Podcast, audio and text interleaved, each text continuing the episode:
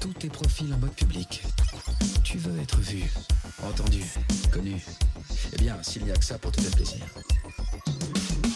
Les pirates ont pénétré et détruit les systèmes informatiques de nombreuses entreprises en introduisant plusieurs virus. C'est pas un virus, c'est pire, c'est un verre. Un verre, un verre. Wow, accrochez-vous, l'émission commence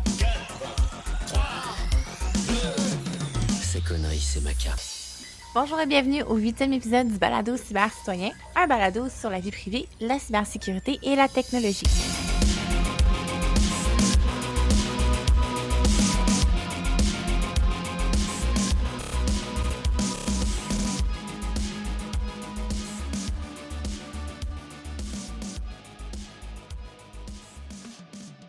Mon nom est Catherine, je suis votre animatrice pour aujourd'hui et je suis accompagnée de Sam Harper. Salut! Bonjour Sam. Donc aujourd'hui, on fait un court tour de l'actualité récente dans, ben, dans notre domaine de travail. Et puis, euh, tu voulais tout d'abord nous parler de vie privée au Canada? Oui, ben en gros, le commissariat à la protection de la vie privée du Canada a publié un nouveau document d'orientation sur la protection des renseignements personnels au travail. Fait comme euh, la plupart d'entre nous euh, je pense que c'est quand même un sujet qui, vaut la peine d'être couvert. Fait qu'en gros, c'est ça. Ça a été révisé le 29 mai euh, dernier. Le commissariat à la protection de la vie privée a un peu refait le tour des balises que les employeurs doivent respecter en termes de protection des renseignements personnels de leurs employés. Et en gros, ça commence en disant que les employés ont le droit quand même, c'est pas parce que tu travailles pour quelqu'un que tu euh, abandonnes ton droit au respect de la vie privée et que les renseignements que l'employeur collecte, ben, ça doit être des choses qui sont en lien avec la mission de l'organisme puis c'est ça. Fait qu'il ne peut pas collecter n'importe quoi, n'importe comment, euh, n'importe quand. Et d'ailleurs, il y a plusieurs, euh, même si vous êtes employeur, il y a quand même plusieurs recommandations aussi. Euh, principalement, par exemple, d'avoir des normes claires sur ce que tu collectes, puis aussi pour combien de temps. Par exemple, si Mhm. tu ramasses des renseignements personnels, ben, combien de temps est-ce que tu vas les garder? Est-ce que tu les gardes, je sais pas moi, tu reçois des CV là, pour des demandes d'emploi, ben, si tu n'engages pas la personne, est-ce que tu détruis, tu as une politique en place là, pour t'assurer d'avoir détruit ces CV-là? Euh, si tu as un employé puis qui quitte, combien de temps est-ce que tu vas garder ces renseignements, etc. Donc, euh, c'est ça. L'autre chose qui est quand même intéressante, c'est qu'ils recommandent aux employeurs, c'est sûr que dans beaucoup de cas, ils sont obligés d'obtenir le consentement, mais que même dans les cas où y a- légalement, ils ne sont pas obligés d'obtenir un consentement, ils recommandent quand même d'aviser les employés de ce qu'ils ramassent et pourquoi et euh, dans quel, euh, quel usage qu'ils vont faire de ces, euh, ces informations-là. C'est intéressant dans le contexte justement de toute cette technologie-là de surveillance au travail qui avait quand même pris de l'ampleur dans les dernières années avec la pandémie, le travail à la maison. Est-ce que le projet de loi couvre justement ces outils de surveillance-là de productivité, disons? Euh, ben ça, c'est pas un projet de loi, c'est plus un genre de recommandation, là. Mhm. Euh, puis un rappel de la, la loi sur les- la protection des renseignements privés, qui est un peu plus lousse là, que celle. c'est La, la loi fédérale est quand même plus lousse que celle qui est en vigueur au Mhm. Québec. En gros, ce qu'il dit, c'est que souvent, c'est pas. Tu sais, par exemple, il disait, un des exemples qu'il donne, c'est par exemple filmer tes employés euh, 24 heures sur 24. C'est peut-être pas ce qu'il y a de mieux pour encourager la productivité. Que Hmm. il reste quand même assez vague. C'est pour ça que, il y a un côté que c'est écrit euh, de façon très, euh, très politically correct. là. Il y a comme une- une- un certain flou dans, dans- dans ce document-là. Tu sais, que par exemple, enregistrer euh, les, les- les tapes au clavier ou utiliser la, la caméra à l'insu de l'employé, ça, c'est juste illégal. Tu n'as pas le droit de faire ça. Fait- L'autre chose qui est intéressante, c'est que tu peux pas non plus, euh, par exemple, dire à l'employé, écoute, moi, je vais te surveiller ça, ça, ça, je vais te prendre telle, telle, telle information. Est-ce que tu es d'accord? Signe ici pour me dire que tu es d'accord, parce que ça, c'est pas un consentement libre et éclairé. Donc, c'est pas un consentement qui est valide. Là. Tu peux pas euh, obliger le consentement, disons, pour, euh, comme condition d'embauche. OK. Ah, OK, c'est intéressant quand même. Puis, est-ce que est-ce qu'il y a des mesures qui sont mises en place pour euh, s'assurer que les entreprises respectent ça ou c'est vraiment juste des recommandations, puis dans le fond, qu'est-ce qui empêche un employeur de le faire réellement?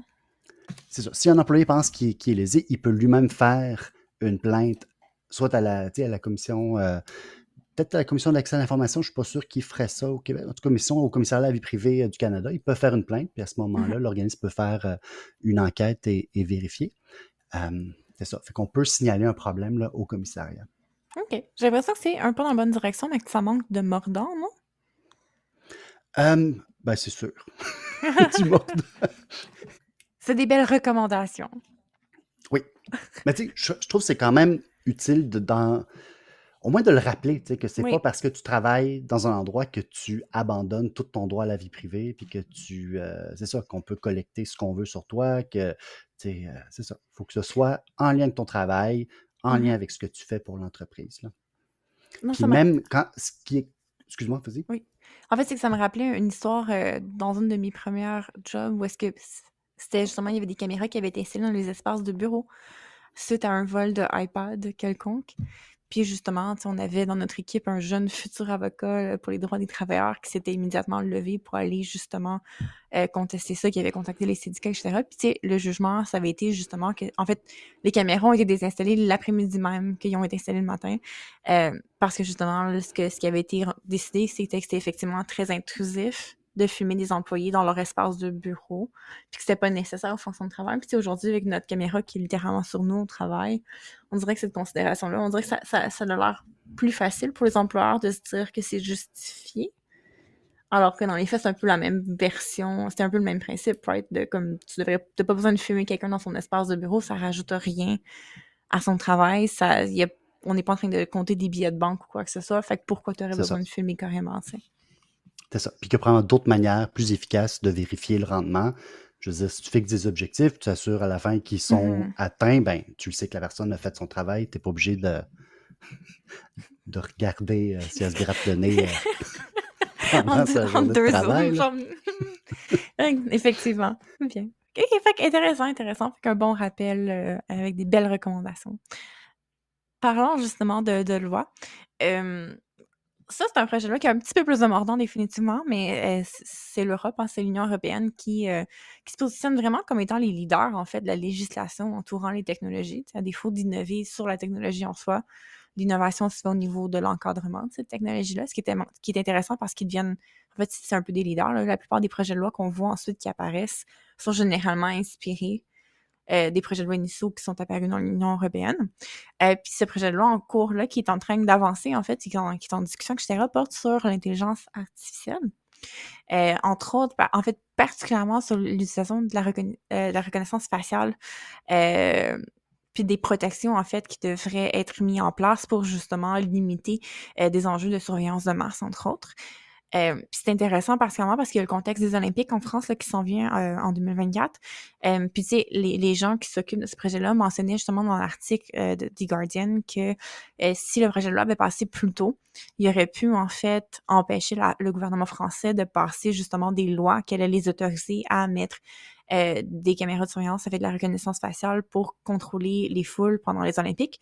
Fait que c'est intéressant justement là, de, de voir euh, où est-ce que ce projet-là s'en va, à quel point justement il va limiter les choses, puis c'est les impacts que ça va avoir sur le développement aussi de, de l'intelligence artificielle et des technologies là, autour de ça. Ben justement, c'est ça, ben, tu parlais, ça, la- le Sénat français vient de, Mhm. De passer une motion qui voulait justement euh, faire un test de trois ans pour tester euh, des caméras biométriques là, qui font de la reconnaissance faciale dans les lieux publics. là. Ce qui est quand même un peu inquiétant parce que je suis pas sûr qu'une fois que tu as installé ça, Tu désinstalles pas. donné ce pouvoir-là à l'État, que tu vas facilement l'enlever. Non, non. Puis tu sais, ce qui fait le charme de la France, c'est leur capacité à faire des manifestations. Puis ça serait comme dommage que cette technologie-là est utilisée pour limiter justement cette euh, propension à la manifestation que les Français ont. Fait que définitivement, j'ai l'impression que c'est quelque chose qui serait utilisé pour beaucoup là, euh, rabrouer les droits et libertés là, en France, ce genre de technologie-là. D'ailleurs, ça m'amène à vous parler tout de suite d'un autre, euh, d'un autre. Mais ça, ça, c'est c'est plus un texte d'opinion, mais que j'ai trouvé vraiment intéressant qu'on va vous mettre dans les dans les notes euh, après après l'épisode. Et puis, euh, c'est en fait un texte de, de quelqu'un qui euh, qui s'interroge en fait sur le fait que pendant qu'on est en train de fabuler sur nos peurs imaginaires par rapport à l'intelligence artificielle, on est un peu, un peu en train d'ignorer le problème présent, puis le besoin urgent justement de légiférer autour de tout ça. Et puis, tu sais, justement, sais, un des exemples qui était mentionné, c'était euh, pour ceux qui ont lu peut-être le livre Super Intelligence, euh, qui, est un, qui est justement une réflexion sur euh, les potentiels catastrophiques d'une intelligence artificielle. Puis il y, a, un des exemples flagrants là-dedans qui est l'exemple du, euh, du trombone papier, du paperclip. Puis en fait, c'est, c'est- la théorie, c'est, admettons, c'est la théorie du, du génie un peu mauvais. Est-ce que tu fais un souhait à ton génie et qui est ton intelligence artificielle? Puis si tu le formules mal, mais tu peux avoir une fin un peu catastrophique, tu sais. Puis l'exemple du paperclip, c'est si tu, mettons, prompt ton intelligence artificielle, qui serait une usine, un robot, whatever, à dire produis-moi le plus de paperclip possible pour le moins cher possible, puis que tu n'inputes pas que s'il y a des limitations, ben, théoriquement, l'intelligence artificielle pourrait recycler la planète entière, humain inclus, pour produire le plus de paperclip possible, puis il n'y aurait rien qui l'arrêterait. OK. Fait que ça, c'est un des genres d'exemples qu'il y a dans le livre. Puis tu sais, pendant qu'on est en train de justement paniquer sur ce genre de, trucs-là, ben, on n'est pas en train de regarder le fait qu'il y a des gens qui, sont, qui ont fait présentement de la prison, euh, basés sur des arrestations euh, qui avaient été faites, émises après la reconnaissance faciale, que l'algorithme était s'était trompé en fait, que c'était pas une personne. On sait que les algorithmes ont tendance à être moins efficaces euh, pour les gens qui ont la, la, peau un peu plus foncée. Et puis, euh, ça crée un impact parce que justement, les algorithmes vont se tromper, vont faire des identifications qui sont mauvaises, puis les forces de l'ordre vont pas se questionner plus loin que ça, là, même si la personne ne ressemble pas au final, puis simplement arrêter la personne. Puis il y a des gens en ce moment là, aux États-Unis qui sont effectivement en prison basés sur ce genre de trucs-là. Euh, il y a eu quelques cas justement comme ça de gens qui ont été heureusement libérés maintenant, mais tu sais que tu passes quand même quelques semaines, mois en prison basé là-dessus, c'est terrible. Puis, euh, je trouve que c'est intéressant justement de se recentrer sur la réalité plus concrète, justement, avant de commencer d'imaginer les scénarios catastrophes du futur. Oui, mais c'est ça, il y a, il y a, il y a des vrais dangers Oui. comme Maintenant, et ouais. présents. On n'est pas obligé d'inventer, on n'est pas obligé d'imaginer des scénarios à la Terminator, là, que, les, Ouais. les robots. Ou la, à Isaac Asimov non plus. On n'a pas besoin de sortir nos livres de science-fiction tout de suite.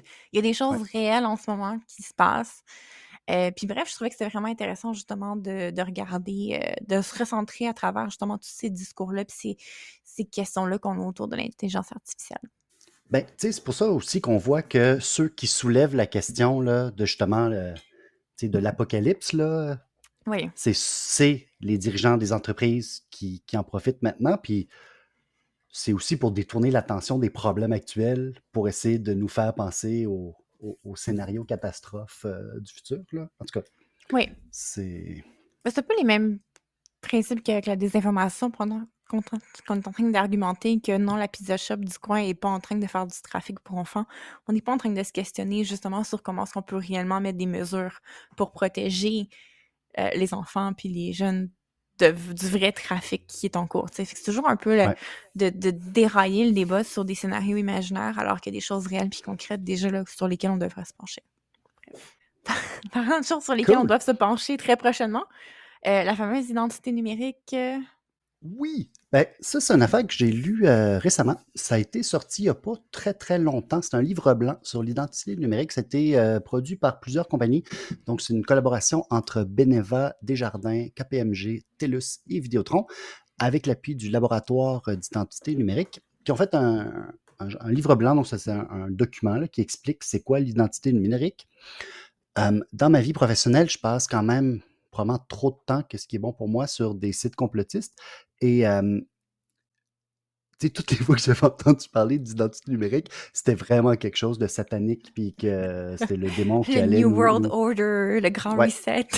Oh, ouais, puis j'allais manger des des des des, euh, des- Des grillons. insectes, là. oui, des grillons, puis que j'allais avoir rien, mais j'allais être heureux quand même. En tout cas, ça me semblait le fun, mais mais c'est pas ça vraiment l'identité numérique finalement. Euh, le, le document fait un peu un. C'est ça, c'est vraiment une introduction là, au concept.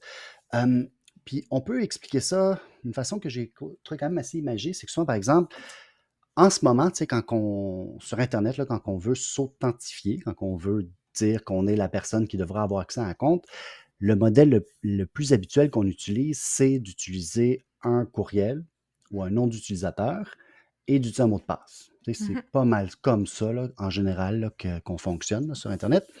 Puis que là, euh, il y a de plus en plus d'organismes gouvernementaux, non gouvernementaux, qui essayent de penser comme à une façon qui serait plus sécuritaire, plus robuste, et aussi peut-être qui nous protégerait un petit peu plus. Donc, une de ces méthodes-là, c'est une méthode qui est plus décentralisée, fait qu'au lieu que ce soit l'entreprise qui détient plein d'informations sur toi, c'est que c'est toi qui détiens l'information dans un genre de, un wallet là, en, en bon français, un portefeuille numérique là, qui détiendrait des choses. Fait que souvent, tu sais, la- par exemple, je sais pas moi, euh, jusqu'à, ben là, c'est plus vrai maintenant, là, mais jusqu'à il y a quelques années, je me faisais souvent carter quand j'achetais de l'alcool au dépanneur. Et euh, à ce moment-là, je sortais une carte d'identité. Et à ce moment, le principe, c'est que la personne qui, en général, avait la moitié de mon âge derrière le comptoir, lui, il faisait confiance à la carte parce qu'elle était émise par une, auto- une autorité qu'on considère qui est fiable. Fait que, tu sais, si ton Mhm. permis de conduire, on l'accepte parce qu'on se dit, ben, a un permis de conduire, puis c'est écrit qu'il y a plus de 18 ans, c'est, on peut s'y fier. L'idée, c'est comment est-ce que tu peux transférer ce genre de façon de, faire au niveau, euh, euh, au niveau numérique? Fait que l'idée, c'est que dans ce portefeuille numérique-là, on aurait des attestations qui sont vérifiables. Fait que le gouvernement pourrait, euh, par exemple, ou des, institutions là, qui ont une autorité émettre, pourraient émettre, par exemple, ton certificat de naissance, euh, des informations sur ton école. Tu sais, l'université pourrait mettre un diplôme, ton, ton Mhm. école secondaire pour mettre ton diplôme, etc. Fait que tout ça pourrait être dans le portefeuille numérique. Puis à ce moment-là, quand as ton vérificateur, fait que là, ici, le, le commis du dépanneur qui veut savoir, euh, hey, as-tu 18 ans? Ben, tu pourrais à ce moment utiliser ton portefeuille numérique pour le prouver. OK. Un des avantages de ce genre de modèle-là, c'est que souvent, en tout cas dans le, le white paper, ce qui explique, c'est que souvent dans, dans- dans la vraie vie, c'est qu'on donne beaucoup plus d'informations que ce qu'on devrait. Tu sais, le commis au dépanneur, il a juste besoin de savoir si tu as 18 ans et plus. Ouais. Il n'a pas besoin de savoir c'est quoi ton adresse. Euh, il n'a Mhm. pas besoin de savoir c'est quoi ton numéro de, de permis de conduire, alors qu'on lui montre tout ça en lui donnant notre carte de, de permis de conduire. Donc, il y aurait moyen de fabriquer ce système-là que le portefeuille numérique fait juste dire oui, cette personne-là, elle a 18 ans et plus. Oui, cette personne-là, elle a un permis de conduire, il est valide, X, Y, Z. Oui, en tout cas, fait qu'il y aurait moyen à ce moment-là, ça donnerait plus de, euh, de pouvoir, disons, à la personne de choisir les informations qu'elle partage, puis la façon qu'elle les partage. Fait que le document explique un petit peu là, comment ça, ça pourrait fonctionner. Je suis allé lire un peu ailleurs, tu sais, puis le- en tout cas, une référence à- que je considère en général fiable, c'est le Electronic Frontier Foundation, le IFF, là, qui font quand même Mhm. beaucoup de travail sur euh, les droits civils euh, digitaux, puis euh, la, la vie privée en ligne et tout ça.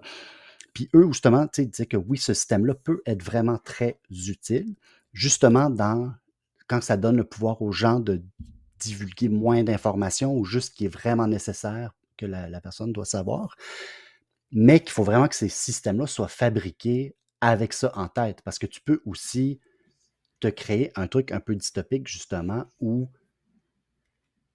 c'est ça, Tout est ces trop donné. informations. Là, il y a trop d'informations. Oui. C'est ça. Tu sais, par exemple, euh, c'est ça. Je sais pas. Si je donne des informations avec mon application, mais que là, le commis est capable d'enregistrer cette, euh, cette information-là, la, co- la corréler avec l'information de ma carte de crédit, Mhm. l'informer, tu sais, avec les métadonnées de mon téléphone qui se connecte sur son Wi-Fi, avec, tu sais, en tout cas, il y a moyen aussi que ça devienne comme juste un, un- une collection d'informations énorme, Mhm. mais c'est quand même un truc à, à réfléchir. Là, ce que je trouve un peu dommage, puis là, c'est mon côté, euh, je le nommerai pas, euh, mais de voir cette, euh, ce white paper-là, c'est juste signé par des entreprises, des grosses Ouais. méga corporations. Je me dis, j'aimerais ça, parce que ce serait le fun que cet exercice-là soit fait aussi par des organismes de la société civile, Mhm. des ONG, des groupes communautaires, etc., pour avoir aussi, pour qu'on ne pense pas juste au côté. en lisant, je me dis, OK, ça fait du sens, il n'y a pas des grosses lacunes, il n'y a pas rien qui. Mais ce serait le fun quand même d'avoir aussi des gens qui ont à cœur la vie privée, la sécurité, qui se penchent sur la question, puis fassent un peu le même genre d'exercice, puis qu'on puisse. En tout cas, je pense que c'est un sujet qui, mériterait d'être approfondi. Non, définitivement. Puis tu as raison, là, c'est c'est des corporations, c'est des compagnies qui veulent ce genre de mesures-là parce que pour eux aussi, ça devient plus facile de vérifier l'identité, puis donc ça limite les, fraudes potentielles, etc. Fait que c'est sûr qu'ils ils vont prendre beaucoup leur avantage financier à eux avant de vraiment se pencher sur le côté peut-être plus au niveau de vie privée, grand public, etc. Ça serait intéressant de voir de, justement a une organisation quelconque qui voudrait se pencher sur la question. Parlant, parlant de déboires corporatifs, j'ai une bonne nouvelle pour nos auditeurs. si vous avez, si jamais vous avez cliqué sur un Google Ad entre 2006 et 2013, ben, il y a un recours collectif pour vous qui est en cours. Euh, en, gros, euh, le recours collectif avait été déposé en 2013 euh, qui accusait l'entreprise d'avoir stocké et divulgué intentionnellement et systématiquement et de manière répétée euh, les requêtes de recherche puis l'historique des utilisateurs incluant certaines données privées, en fait, à des sites web et des entreprises tierces comme des courtiers de données, par exemple. Et euh, pour tout ce beau trouble-là, puis vos données qui ont été vendues à profit à des euh, tierces parties, vous pourriez recevoir un fabuleux 8 de la part de Coco. C'est-tu au moins un 8 par clic? Je pense que c'est un 8 point. US, par contre, Oh, OK. Oui, c'est- déjà pas pire. 11. c'est presque un café, genre. Euh, ouais, 8 piastres, c'est un méchant bon café, mais en tout cas. euh, ben, un petit peu. Puis comment, tu fais pour prouver que tu as vraiment cliqué sur le. Parce que je suis pas sûr que c'est une super bonne pratique de garder ton historique de navigation de 2008 à 2000, aujourd'hui ouais. sans jamais la purger. Là. Il y a- en tout cas, Effectivement. Euh, Il y, a un- il y a un formulaire à remplir un peu de la même façon que quand il y a des. Tu sais, ça arrive des fois, des, euh, on en a vu un recours ici, c'était sur des pièces informatiques. Puis, il assumait que si tu fais dire oui, si- tu déclarais que oui, tu avais comme blablabla, il te donnait le, le remboursement. Euh, il y a des questions à répondre, mais il y a effectivement pas de preuves concrètes qu'on peut donner. Fait qu'à guess que tout le monde pourrait, en théorie, aller rechercher leur petit 8 de Google. Puis, tu sais, si. euh, mais ce qui est dérangeant souvent avec ces recours collectifs-là, c'est qu'il faut tellement donner d'informations pour recevoir son 8 Ça, ça file contre-productif des fois. Parce Ouais, que là, il faut que je mon, mon adresse, mon nom complet, mon compte bancaire, où on m'envoyer l'argent, etc. Ça devient comme... Ouais. Mais bon. est-ce Euh, que ces au- au données-là valent moins- 8 piastres? Est-ce que ça valait 8 piastres? Mais sais, euh, en fait, je trouve que c'est plus- surtout choquant, c'est que c'est quand même un truc qui était, comme décrit comme étant intentionnel, systématique et répété euh, sur plusieurs années.